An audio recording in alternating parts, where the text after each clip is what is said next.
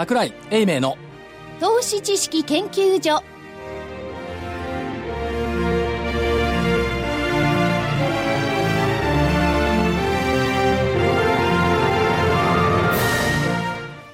皆さんこんにちは。ここからは投資知識研究所スタートいたします。まずは所長の桜井英明さんです。3週間ぶりにスタジオにいますね。おるような気がします。桜井です。そんなにいなかったんですか、電話っつうのは便利ですね今ね。日本全国どこにいても電話はつながる。うん。ネットの時代で電話のあり方もよく分かった。分かった。ねマーケットもどこでも見られますしね。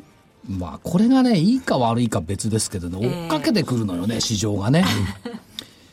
これ一番だからあれですよね。あのまあ先からあれですけど自動車電話がついた時が一番困ったね。所在が分かる。バレちゃう。サボってらんない。でその次困ったのはやっぱ携帯じゃない、昔はだってこっちから電話するしか会社に電話しようがなかったんだもん。そうですね。どこまでも会社が追っかけてくるっていうこの時代。悲しい時代ですね。時々追っかけてきますよね。17番グリーンなんかにいるとプリンプリンでもあみたいな。の。諸外国っていうかあの東欧の方では夜とかその電話かけちゃいけないっていう法律になってるんですよね。えそうなんですか？仕事だろうなんかかけるんだって。ルール違反だって。どこに？自宅の家に？自自宅だろうが携帯だろうがプライベートの時間もしっかり守るっていうことでそうすかそうそう。それはバランが多い普通だ。んじゃないのはい。それはないと思いますよね。だって、所長追いかけられた時代っていうのはね、夜遅くまでね、家庭訪問してたんですよ。営業で。夜遅くまで家庭訪問して、しかもあの頃はね、外国株っていうのをね、皆さん一生懸命やってましたからね。ですね。で実はですね今日16日、えー木曜日の収録なんですね、はい。北海道函館の方で大きな地震があり、ね。はい。なおかつ心配です。東京証券取引所ですねえらく安くなりましたよね。その話題を避けるためになんかいろいろ他の方に持ってってんじゃないですか？社長は。そんないいこと言うするわけないじゃない。日経平均は木曜日485円安、1万5434円。売買代金2兆1355億円。ちょっとだけ膨らんだけど、一応2兆円超えたけども、セリングクライマックスっていうほどの出来高ではないと。ですね。いうところ。で、日経平均これで、えっ、と、25日移動平均線から7%のマイナス乖離。7%どうなんだろうな、5%で止まったかなと思ったら、7%までいったっていうことは、じゃあ、2月の11%まで覚悟するんですかというところ。ちなみに10%乖離で14951なのよね。一応、一号割れ。15割れ。な2月とほぼ一緒。で、これで、PER13 倍割れギリギリのところまで来てるでしょ。ということで見ていくと、ま PBR も1倍ちょっとのところまで落っこってきちゃってると思うんで、まあ、どうなんでしょう。あのイギリスというやつがいます、いやそれの前提とあって当然イギリスの関係ともあるんですけれども、はい為替がね、4円台もう3円ガンガンいきそうな感じですよね、そうなってくると PER とかそれ全然そのもの崩れますからねそうですね いや、崩れるんですけど、崩れた後にまた元に戻る習性があるんですよ。だから戻ればねうんだから異常値が出た後は、やっぱり元に戻そうってする力は働くし、2兆円しかできてないんだもん、そんなにみんながじゃあ焦りまくって売りまくったっていう数字でもないでしょ、これ。値上がり銘柄数57よ。新安値いくらなんだろうね、まだ見てないけど。いくつなんでしょうか2ね月の時はね、1000飛び23あったんですというところには来ておりますが、まあど、このドローンをいつまで引っ張れるんだ？これていう声もあります。のブレグジットブリグジットが決まっても2年間ありますからね。2年間大揉めですよこれ、揉めりゃいいじゃん。うん、だからそのその間に どうしてそうやって嬉しそうに言うかな。いやフランスの選挙あるわドイツの選挙あるわ。あのね、福井さん、福井さん、そうやってこのね、1年聞いてるんですけど、その都度その都度中国がどうたらこうたらとか、はえーアメリカの金利がどうたらこうたらとか、はい。今度はイギリス、はい。2年間揉めるんですよとおっしゃいますが、すべての材料が消えていきますよね。そう消えてきます。それをそんな嬉しそうに言ってていいわけ？いや別に。悪い材料は消えてくるでしょう。でしょ？いい材料が出てくるかどうか分かんないいい材料はね、出てもあんまり反応しないの。よ消費税上げないっつってのに誰も反応しないもんね。だって上げないって言ったらその後に 12%13% の上げ待ってんだから。私、はい。今日ある大手証券のはい。元役員さんとちょっと話をしておりまして、究極の、はい。こういうのをやっぱり証券会は言うべきだろう。っていう方策がね、一個だけ出た。はい。ないなんかアイディア。アイデア、あ何？それ何をするためにアイデアを出せっつうの？株価上げろっていう話じゃないでしょ？上げろとは言えないけど、株価がもうちょっとみんなが興味を持つようなアイディア。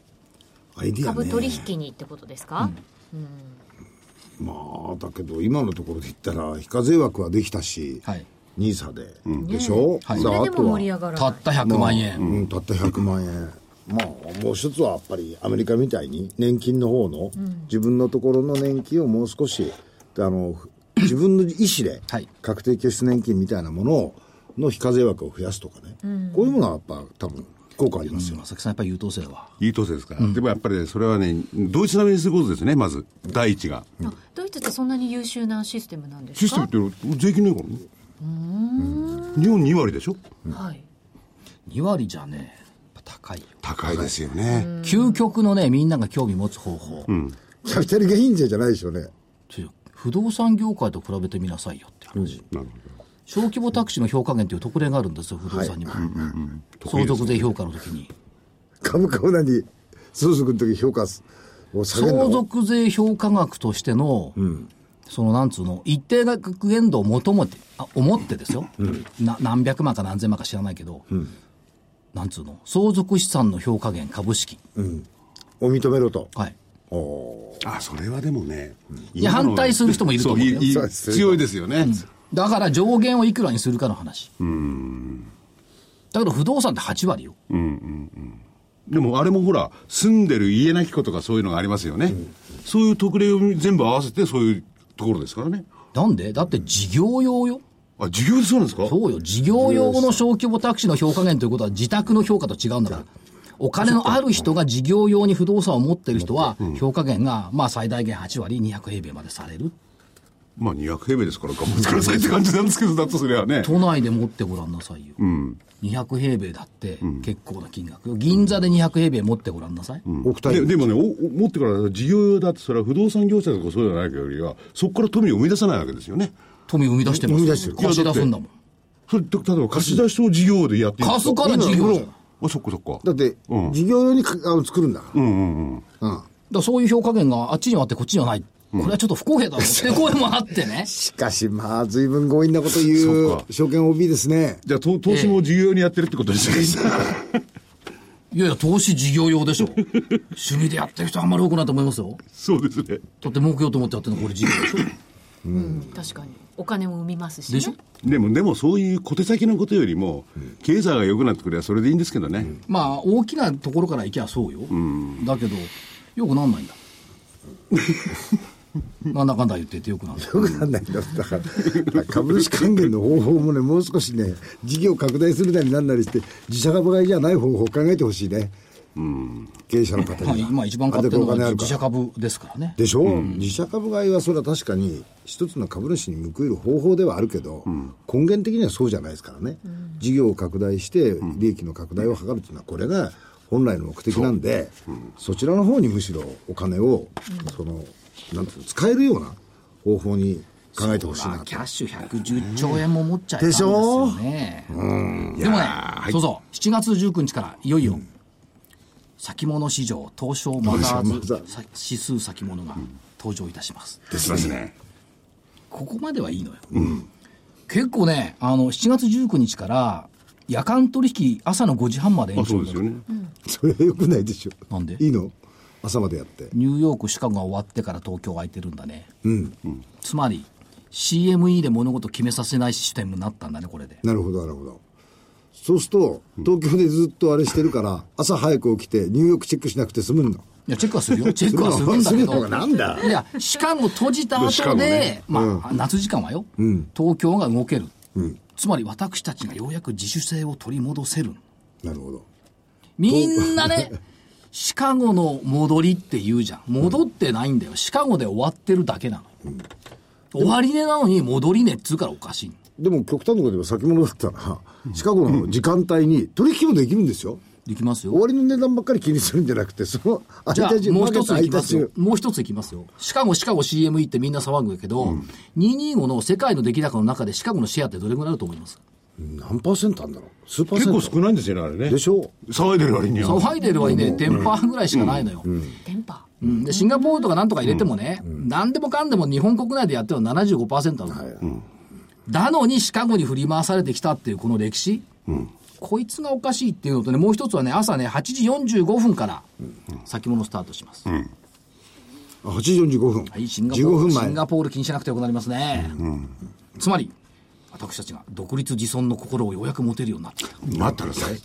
じあの、今、そういうこと言ってますけど、現物仕様だってなんだって、こう空いてますよね。開いてますよ。そこでどうなってるかって言ったら、外国人の皆様が非常に活躍されてて、先物がなってきても同じことなんじゃないですか。ね、いやそっちもどんどん入っちゃうね本当そういう気だよね。違う違う。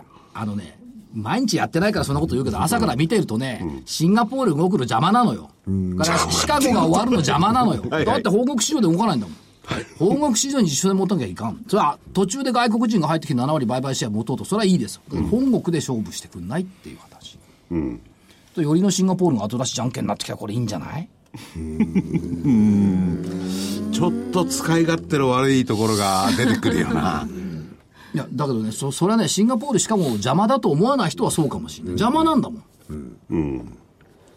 で、つうか逆に邪魔っていうか、なんか目ず目安がないと動けない人たちにとって、自分で決めろ、だから独立自尊だって。でも、あの、16日って言いますか、15日のシカゴなんていうのは高かったんじゃなかったでしたっけ？ん ?15 日 ?15 日確か上がってたんじゃなかったんですかね、先物は。下がってるえ？代償よりは下がってるよ。15日、プラスが落ちてきたんじゃなかったかな。15日？15日。水曜日の朝10水曜日の朝。あ、だっては、水曜日昨日です。昨日、昨日東証は60プラス、シカゴは5日続落だし、シカニューヨーク5日続落だし、シカゴも安く戻ってきてますけど。そうだったはい。途中で見てたのかなプラスになってましたよね、確か。瞬間ね、なってきました。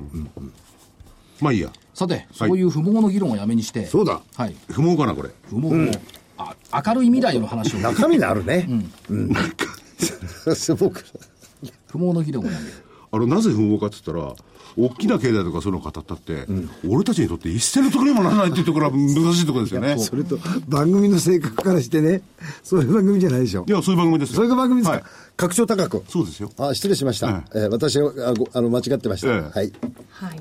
ここでじゃあ一つセミナーのお知らせをはい。させていただきます。6月25日土曜日札幌時計台隣の札幌すみれホテルでラジオ日経9都市 IR セミナー桜井英明株式公演 in 札幌を開催します。今回はレオパレス21金本コムチはオプテエレクトロニクスの4社が IR プレゼンを行います。そして鳥は桜井英明さんの日本株公演相場展望注目銘柄解説を披露していただきます。商品券や桜井さんの直筆サイン入りの著書などが当たるお楽しみ抽選会のほか、受講者全員に素敵なプレゼントご用意してお待ちしています。お申し込み、9都市 IR セミナー専用ウェブサイトからお願いいたします。抽選で200名様無料ご招待いたします。以上、札幌セミナーのお知らせでした。北海道で大きな地震があったら大変なんですけど、はいですよねそうですねお越しいただけると嬉しいなと思ですねいます。さあ、そして続けて今日のゲストをご紹介させていただきましょう。東証2部に上場している証券コードは6186株式会社一倉代表取締役社長の川端義彦さんです。よろしくお願いします。よろしくお願いしますよろしくお願いします。えーまず最初に、事業の内容についてお話を頂戴できますでしょうか。はい。私どもは、あの、和装事業とウェディング事業ですね。着物の事業と、それから結婚式場の運営をやっております。着物はまあ全国に64店舗ございまして、その店舗において、えー着物の販売でございますとか、レンタル、それから着物の着方教室を展開いたしています。今どうどうなんですか、はい着着方を教えてくれないと着られない人は多いんですかね？あの、当然、着物を着るには、ある種、あの、特殊な、えー技技術がいりますので、はいその技術をですね、あの、着物販売と同時にお客様に、えー展開していくと。着物を着て楽しむ場をですね、はい一緒に提供していくことになりますね。これ、まあ、女性を想定すると、内田さんも多分自分では着物着られないと思う。着られないです。難しいですもん。そう。着るのあれ。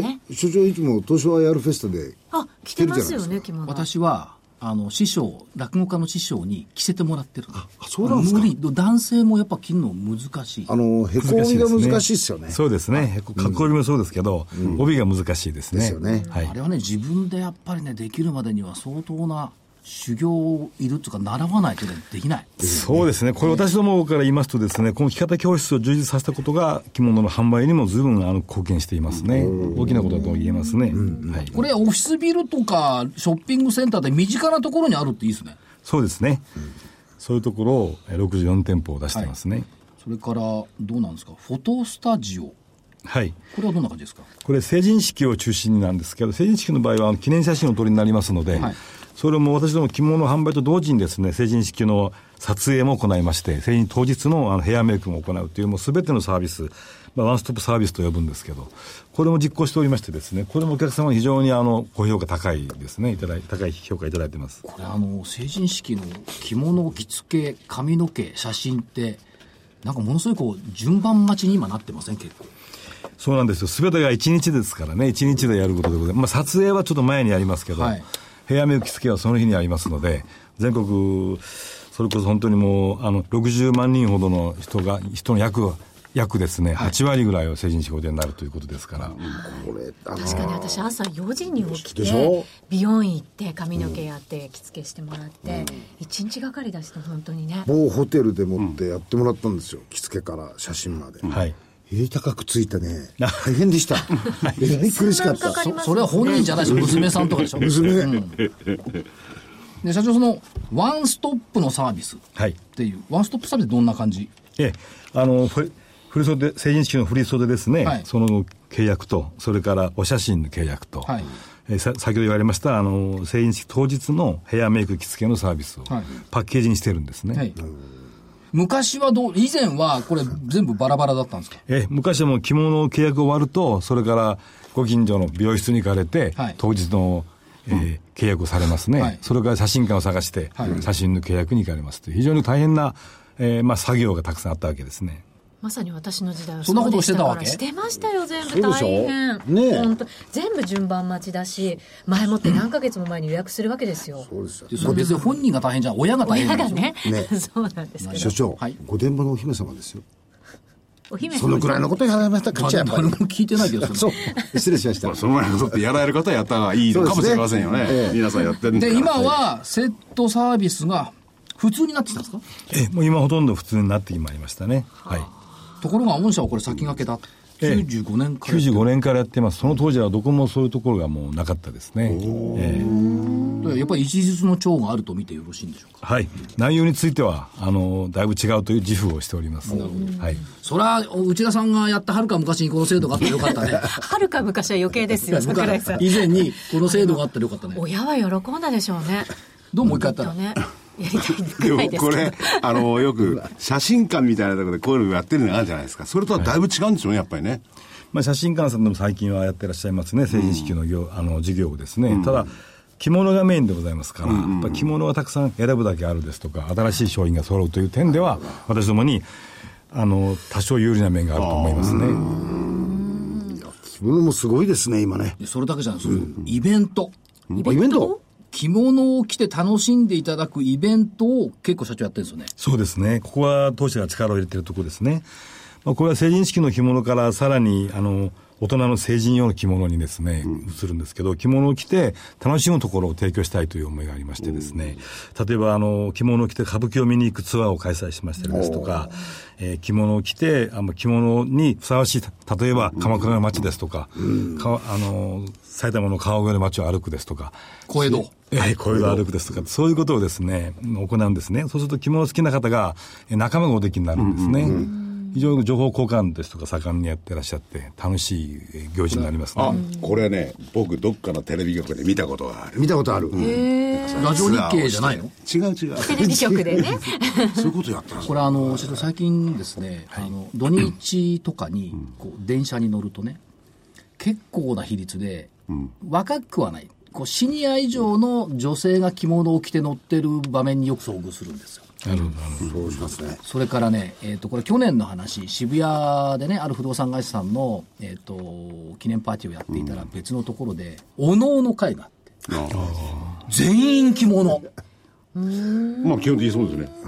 そうです。だそういう意味では、あの、目目にする、以前より目にする機会増えたような気がする。で、やっぱり、歌舞伎座に着物に行くっておしゃれですよね。素敵ですおっしゃるでしょうね。あの、一日過ごされて、歌舞伎を見ながら過ごされて、着物飯になると、まあ別の意の楽しみもありますね。すごい素敵な一日になると思いますよ。確かに着る場面があると、っていうかもっと着たいと思うんだけれどそういうなんか着る場面がなかなかないから、買ったものもそのままね、タンスの肥やしなんていうふうになってるんですけど、イベントがあると本当に着る機会ってどんどん増えますよね。女性はいいんですよ、着る機会が。男性はは？着る機会がね。少ない。え男性も粋じゃないですか？私なんか東証がやるフェアスタッフぐらいしかないです。そうだよね。僕なんか家でジンベエぐらいですもん。あれ着物じゃないです着物じゃないでしょ。人命ですから社長、あとは、その、プロの着付け師育成教室っていうのもこれ展開されてるんですか？これはですね、あの、今年の5月20日にですね、直近ですねええ、関西のですね、京都着物学院さん、当社のグルグループ会社になってもらったんですね。M&A だったんですけども、ここ本当のプロの着付け、えー着付け師を養成する、えー学園なんですね。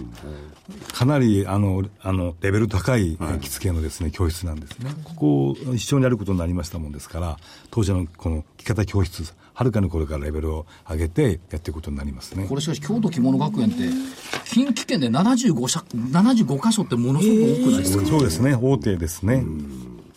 だから、例えば大阪、京都、兵庫含めて、複数あるんでしょ、各県に、各府に。ええ今度のことで、この京都京の学院さんも関東の方へ、関東地区へですね、はい進出することも可能でございます。はい。ということは、これ、シナジー効果が出てくるということでええ、かなり大きなシナジーをですね、はい計算しています。でご福だということは、我々福井さんあの福井さんとか正木さんとか、我々が電車に乗ってると、着物の人を見かける機会がまた増えてくる、かもね。おそらくそうなるかなと思います、ですよね。はいうんということですよね。もう一つ、あの冒頭で社長にお話しいただきました、その和装事業とウェディング事業を両方行っている、はい。これは珍しいんですか、業え。あまりあの同じようなことやってらっしゃるような企業はないですね、はい。私どもだけです。これもワンストップにつながると。そうです、あの実は写真が持って縁だったんですね、ええ。あの写真を撮るようになって着物で、他の写真はないかということで、でウェディングの写真の方に進出したんですが最初、写真から進出して、ええ。本格的にやるには、やはり自分たちで、私どもであの式場を作った方がいいだろうということで、作ったのが2000年でしたですね。はい。でももうそこから16年。はいで、そのウェディング事業っていうのは具体的にどんなことを行われてるんですか？はい、結婚式場からも作りましてですね、コンセプトに基づいて作るわけなんですけど、非常にこだわったハードを作るんです。実際にあの18世紀、19世紀にイギリスでの建築技法をそのまま持ってきてですね、こだわって作るんです。内外装も本当にあの、まあ、費用かかりますけども、非常にあの、ええ、中世のイギリスそのまま作りますね。ガラス、その他調度品もすべてイギリスから輸入してやっているんですね。すごいこだわりですね。はい。いやとというよりも僕はねコスト的に。か本業はね、和服でしょ、で、このウェディング事業はどう考えたってイギリス商だとウェディングドレスだ。でもそのね、幅広さがいいな。浜木さんあ、そこで行く。そうそう、幅広いですよ。だからライフステージの中のね、ある部分をね、あの、ガサッと捕まえようって魂胆だな。これ、社長さん、例えばこの結婚式用の3つっていうのは、具体的に場所的にはどこあたりはい、埼玉の旧大宮市ですね、埼玉市に一つ、それから愛知県名古屋市に2カ所ですね。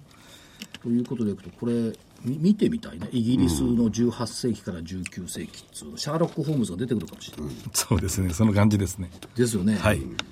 あとはその、美容、衣装、お花、料理、映像。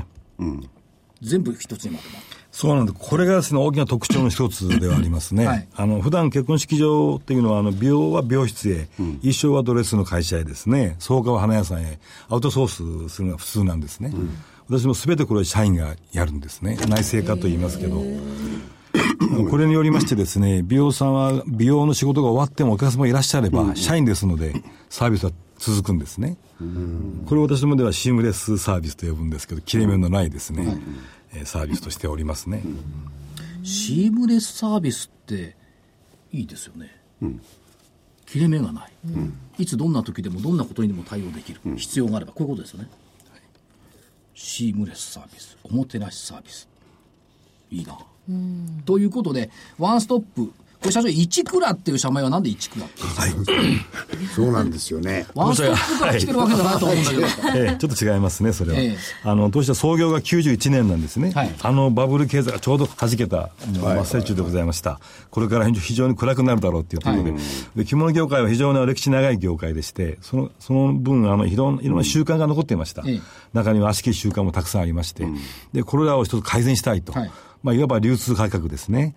これをなんとか改善しようということで、あの、明治維新のですね、立役者である大久保利通公にちなんで、はいあの、幼少の頃は大久保一蔵という名前ですね。はいその名前を取って、ははいい、着物業界一新をしようということで、まあ、一蔵という名前よりも一倉の方がまあ響き良かったので、ええまあ、そのような結果になりましたですね。じゃあひょっとしたら龍馬になったかもしれない。そうですね。新作だったかもしれないです。そうですね。それはありありがたかもしれない。一蔵。なるほど。で、えっと、91年に創業された。はいその時は着物の販売ということですよね。そうでしたはいそれ以降はどんな感じだったんですか？まあ創業、そもそもなんで創業したんですか？というところですね。はい、創業したそのバブル経済の時にですね、あの本当に着物っていうのは並べれば売れてた時代だったんですね、88年、9年、90年でしたね。えーバブル弾けまして売れなくなりました。その時、大体あの、流通の形がですね、委託販売といいまして、返品を可能とする、えー流通だったんですね。売れ残ったものは小売店から問屋へ、問屋からメーカーへというふうにこう流れていくんですけど、その返品をですね、バブルの頃は返品があっても、すごい売れたもんですから、メーカーを作ればよかったんですけど、弾けましてですね、もう返品山のように返品だったんですね。でもたくさんのメーカーが廃業したり、倒産したりしてました。私たちここで本当にあ危機感を持ったんですね。このえ事業をなんと次の世代へということで、思い切ってあの創業してですね、しかも、あの、メーカーもよし、私たちもよし、あお客さんもよしという三方よしの考えで、現金で買い取り、返品しないということをですね、えー標榜してやったんですねこ。れだけど社長大変だったでしょ大変でした我々あのバブルを体験してる世代なんですけど、はいあの頃はもう高くていいものなら右から左にどんどん買いに行くっていう、えーそうでしたね。ありましたよねはい、そうでした。で、それはま、まさしくは着物の単価を上げたことにつながっていったんですね。返品ですから、メーカーも単価を上げていかないと今度やっていけなくなりましてね。そこで上がっちゃうわけですそうなんですね。採算を取るためには単価を上げていかなくちゃいけないですね。売れ売れていかないですから、さらにそれがまた売れていかないことにつながっていくというですね、悪いスパイラルだったんですね。だからそうなってくると値段は高くなるわ。でも作っても売れなくなるから、製造元が廃業されそうなんです。まさしく高い技術を持った、まあ独特な技術を持ったところが廃業していくんですね。はい私たちはもうそこで返品しないと、現金で買うというところをやってきて、リスクはすべて投資でテイクするというところをスタートとしてやってきたんですね。リスクはありました、確かに。ああ、そうですよええね。返品し返品っていうその商習慣っていうのはこれは例えば江戸時代とか室町時代から続いてたんですかね？あの、返品はですね、えっ、と、これはあの、昭和になってからだと昭思うん和なってから、ですね。はい。はい昭和になってからできた制度ですね。で、まあ、そうやっていくと製造元もダメになっちゃうっていうのをこれは最終的にその和の文化とか和装がよく,、よくないっていうかダメになっちゃう。そうです。この危機感ですか？そう思いましたね。はい。非常に大きな悲観を思いましたね、でもね、それだけね、あの、着物とか、いわゆる、和の文化のひ大きな部分を着物に握ってるわけですけれども、社長の思い込みってな何なんですか、この着物に対する。はい。あの、着物で育ちましたからね、もう本当にあの、着物、社会出て、着物で育ってきましたので、やはり着物には人一倍愛着がありましたね。もうこの和装業界そのものを何とかしたいというですね、まあ、まだあの、ススタートの頃は小さかったんですけどね、そういう思いだけは強く持っていましたね。確かに先ほど言ったね、その、作ってる方っていうのは独特の技術ですよね。そうです。それが耐えちゃったらできないですもんね、今っていうのはそうなんね。そこまでを視野に入れて、こういう事業をしたっていうのはすごいよな。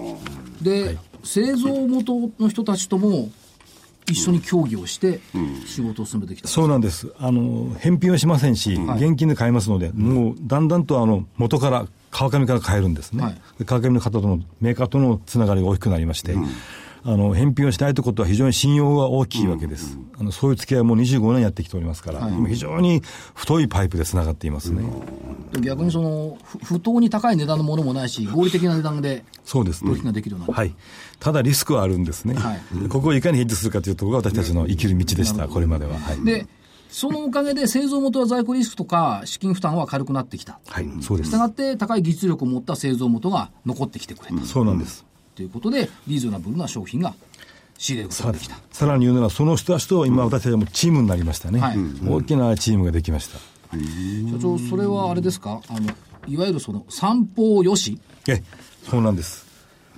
みんなよし近江のですね、商人の言葉なんですけども、はい。この三方よしが今私たちの基本的なですね、あのー進むべき道の指標になってますね。はい。そうするとお特徴というかその道というか流れとしては製造元さんとの直接取引、はい。現金買い取り、はい返品なし、はいこれはこの業界にとっては大きな、なんというか、エポックメイキングだったんでしょか？そうですね。うん、まさしくそうです。そうで、リスクテイクするのが、御社がリスクテイクするビジネスモデルになった。そうなんです。リスクを取って、その分、えー商品をリーズナブルにして、ユリーザー、ユーザーにもメリット、メリットがあるようにするわけですね。で、その事業元も継承できるし、和装文化もお承継できる。当社も売り上げが上がるということですね。はい。ここは大変ですね、でも。あの失礼でございますが、それ今までのね、バブル期とかそういうのと比べたらなんですけれども、この和服の価格ではどのぐらいそれによってこう下がった？とかありますか？はい、下がりもうかなり下がります。80年間代から比べればですね、今は本当に半額以下になっています。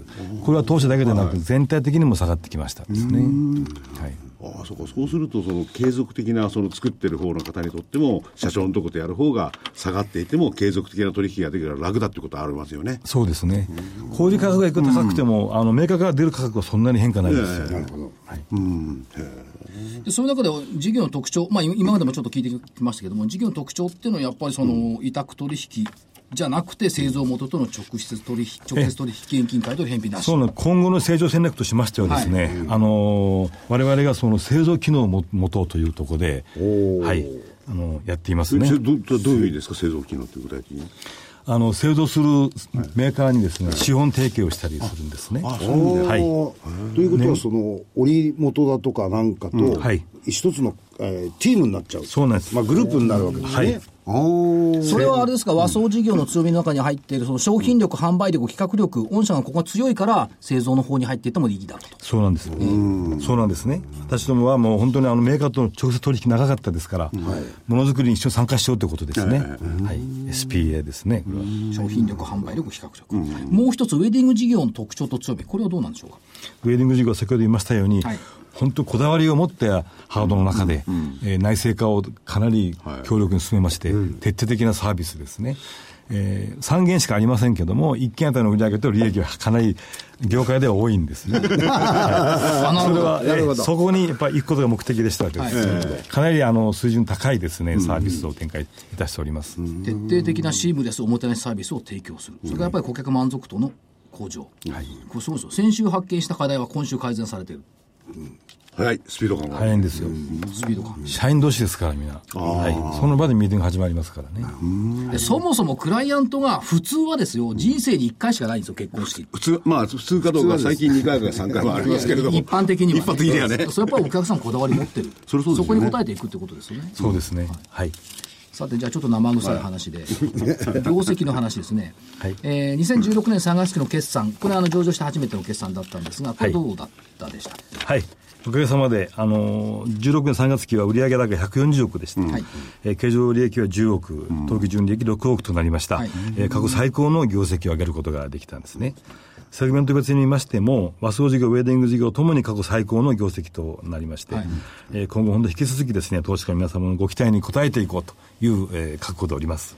はい。それから、それぞれのまあ和装、それからあーウェディングの、お今後の展開、成長戦略、これはいかがですか？え和装船事業ではですね、先ほどから言ってましたけども、えー SPA 機能をつけてですね、はいえー振袖の市場をですね、3割、3割取ろうと、この3年から5年の間に。振袖はい。約1000億あるんですね。これ大きいですよね。そのうちの3000億を取ろうと。ええ、300じゃあ300億億ね計算ちゃったですよ。はい。もう一つは呉服ですか？ええ、もう一つは呉服におけるですね、シェア拡大ですね。これもあの、これからさらにですね、今やってます聞き方教室を M&A のあのシナジー効果とともにですね、拡充させま、させてですね、呉服業界のシェアも拡大しようというふうに考えています。これでね、今の振り袖シェアの3割を取るために、これやっぱり知名度を上げていくっていうのが重要だ重要だと思うんですが、はいそれと商品力の開発、競争力のある商品力の開発なんですが、知名度アップ戦略っていうのも設けてますよね。はい。いろいろおやりになってるんですよ。そうなんです。これはですね、あの、17歳から19歳、20歳の方向けの、女性向けのですね、ウェブのコミュニティサイトであります、桜学園、これ当社が運営してるんですが、これヘアメイクでありますとか、ファッションショーですとかってこれやるんですけどね。ええそういうところですとか、あるいはあの、高校大学の学園祭にですね、あの、サークル活動にですね、あの、スポンサードをするんですね。スポンで、当社の、あの、ことを知ってもらうという活動も積極的に行っております。高校とかそう大学の学園祭を、はい。にスポンサードするんですか？はい。おーかなりの学校の今やってますね。そうですか900サークルに今、私ども今、900サークル？え支援を行っております。はい。とは、えっ、と、10代向けのファッションアイテムのレンタル事業。ええ、ファッションアイテムのレンタルおよび販売のですね、サイトでで、こあの、今年中には立ち上げようと思っています。それは和和装だけに限らないいや、これはあの、洋服ですね。洋ファッション洋服のねアイテムですね。16歳から18歳、19歳に特化したブランドさんとの提携によりこれを行うんですね。おーこれ少々費用かかりますけど、非常にこの面白い事業だと思っております。はい。ね。はい。で競争力のある商品を出すことによって、えーお客さんにとってもリーズナブルな価格の商品の提供が可能になっている、そしてもう一つ和装事業呉服のところはいかがでしょうか、呉服はですね、はい。あのー今、呉服はあの全国で製造製造されていますけども、なかなかあの今、あのー製造するところでですね、賃金が安かったりして良くないんですね。はいそういう問題も解決しながらですね、あの、製造元が本当にあの、長く続けるような環境を作っていきながら、商品も安定提供していただけるようなものを作ろうとしていますね。ちょっと含めて、この、一般呉服での私どもは成長を考えていますね。あとは京都着物学園とのシナジーっはい。ていうのは？先ほど言いましたように、当社の着方教室のレベル上がります。はいあるいは、あの、学園の方でも着物販売が活発になると思います。大きなシナジー効果がありますね。はい。でもう一つウェディング事業ですけども休日の稼働率はい。9割を維持っていうことは今9割なんですねそうなんですね。す。休日の稼働率はい。で平日の稼働率向上はい。のために、どうなんですか？インバウンド需要の取り組みとかやっぱあるんですか？そうなんです。私どもはいち早くですね、もう2年前からですね、あの、台湾、香港、上海からですね、旅行者とタイアップしまして、えーこちらへ新婚旅行を兼ねて結婚式も挙げてもらえるような、当社の式場で挙げてもらえるような。もう前期はすでに54組実績あるんですね。で、今期は80組の実績で、すべて平日に行うんですね。日本人がハワイでやるのと同じ感覚だ。そうですね。日本の本格的な式場で、日本で写真を撮るっていうのは、向こうの人の今、今望みですねそうす。ると、あれウェディングドレス姿と、え着物姿の花嫁さん着物ですよ、着物。ですよね。香港の方が着物を着てですね、お召し上がられたり、富士山を背景に写真撮られたりされる。なるほど。本当の富士山の前に行ってくるんですか？えロケに行くんですよ。すごいなそういう商品もあるんですね。これ前期が54組今期が80組ってことややっぱり拡大ししているってことで捉えていいんですか、はい、拡大していますし、私どもはあの、とあの、現地の旅行者の数を増やしています。提携旅行者の数を。はい。やっぱりそういうツールを通じての申し込みってことですね、現地インターネット盛んですから、い。口コミが非常に強いですね。はい。もう一つ。第4の施設として沖縄に滞在型リゾートウェディング施設、行こうかな 奥さんに言っとくよ、そういうこと考えてそろそろる銀行式ぐらいになるはずだからあ、そっか。ここれいいついつですかオープンは？えーこれ2018年の後期になると思いますけれども、はい。秋口になると思いますが、えー部屋60部屋をですね、有しまして、8700坪の敷地にですね、8700坪？ええ。ええ？式場と、それからコテージ、ホテルですね、併設しようということで、ホテル業にも進出する計画であります。これはな那覇の近くですか？えーこれは沖縄のですね、中部ですね、西海岸ですねあっちの方がね、日が沈むところ景です。色もいいのよ、那覇よりは。となってくると、既存の産市場にしても、この沖縄にしても、やっぱり本物志向は変わらない。はい。ターゲットはアッパー層ですね。アッパークラスをターゲットにだからして。銀婚式で行くとこいいんだよ、結構。銀行式なんてやっぱだと銀行式まで来てるんだよお子さんとかお孫さんとかについていく方バーって行きますからね。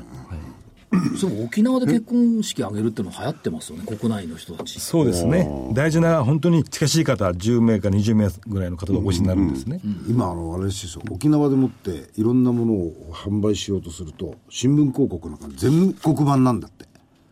沖縄でどうのこうの対象が全部日本全国ああでしょうね。にいらっしゃるんだそうですよ、これは、ちなみにちょっとあれですけど、イギリス風なんですか、沖縄。リゾート風なんですか？や違いますね。えっぱりリゾート風。これは沖縄風ですよ。沖縄風ね。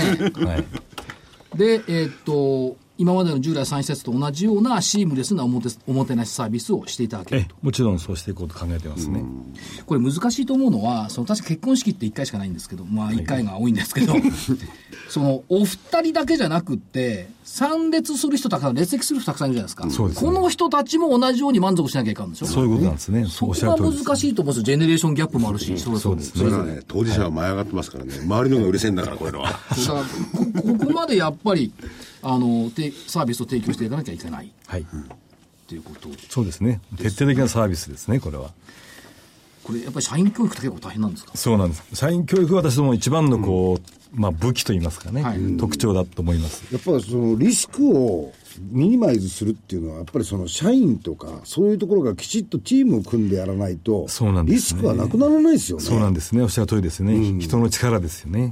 はい。でもそれよりもやっぱりほら、その例えば成人式とかそういう一つのさっき言ったライフスタイル、ステージのね、はい覚悟に行ってて、それからこう派生していこうっていうその考え方がいいですよね。そうですね。うん結構そこを握ってるとね、いつまでもね、いけるんですよね。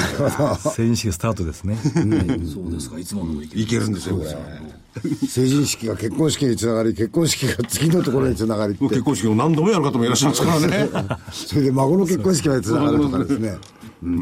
そりゃそうですねやっぱりあの親が結婚式を挙げた場所で同じところに住んでたらね、同じ場所で挙げたいっていう。そうなると非常に素敵なことですね。実現し、実現したいなと思いますね。そういうことを、そういうサービスをしたいと思います。はい。もう我々遠慮になっちゃいましたけどね。はい。残念ながらね。山崎さんまだじゃあまだ娘ですよ、娘私はまだ。ね、あと2回も可能性は残ってます。はい。さてそういう中で、えー、と利益還元方針これいかがでございましょうか？はい。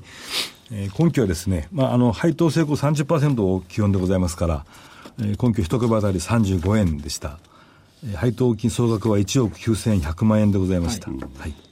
えー純利益が6億8000万でした、あ6億800万でしたから配当成功としては 31%30%、はい。30%以上キープしたと、そうでございますね。はい。ですね、えーいろんな方があの個人投資家さんこの番組聞かれると思いますけども、はいお最後にメッセージを一言はいできればと思います、あの、投資家の皆さんも本当にあの、えー上場す、上場ですね、あの、いたしまして、私ども非常に大きな責任を感じております。すべ、てのあの、ステークホルダーの皆様からのご期待にお答えできるように、えー本日ご報告申し上げましたような様々な、えー成長戦略、施策、えー業用拡大、えー積極的なですね、IR にも努めていこうと思っていますので、どうぞ今後とも引き続き、投資や事業にご支援賜りますよう、どうぞよろしくお願い申し上げます。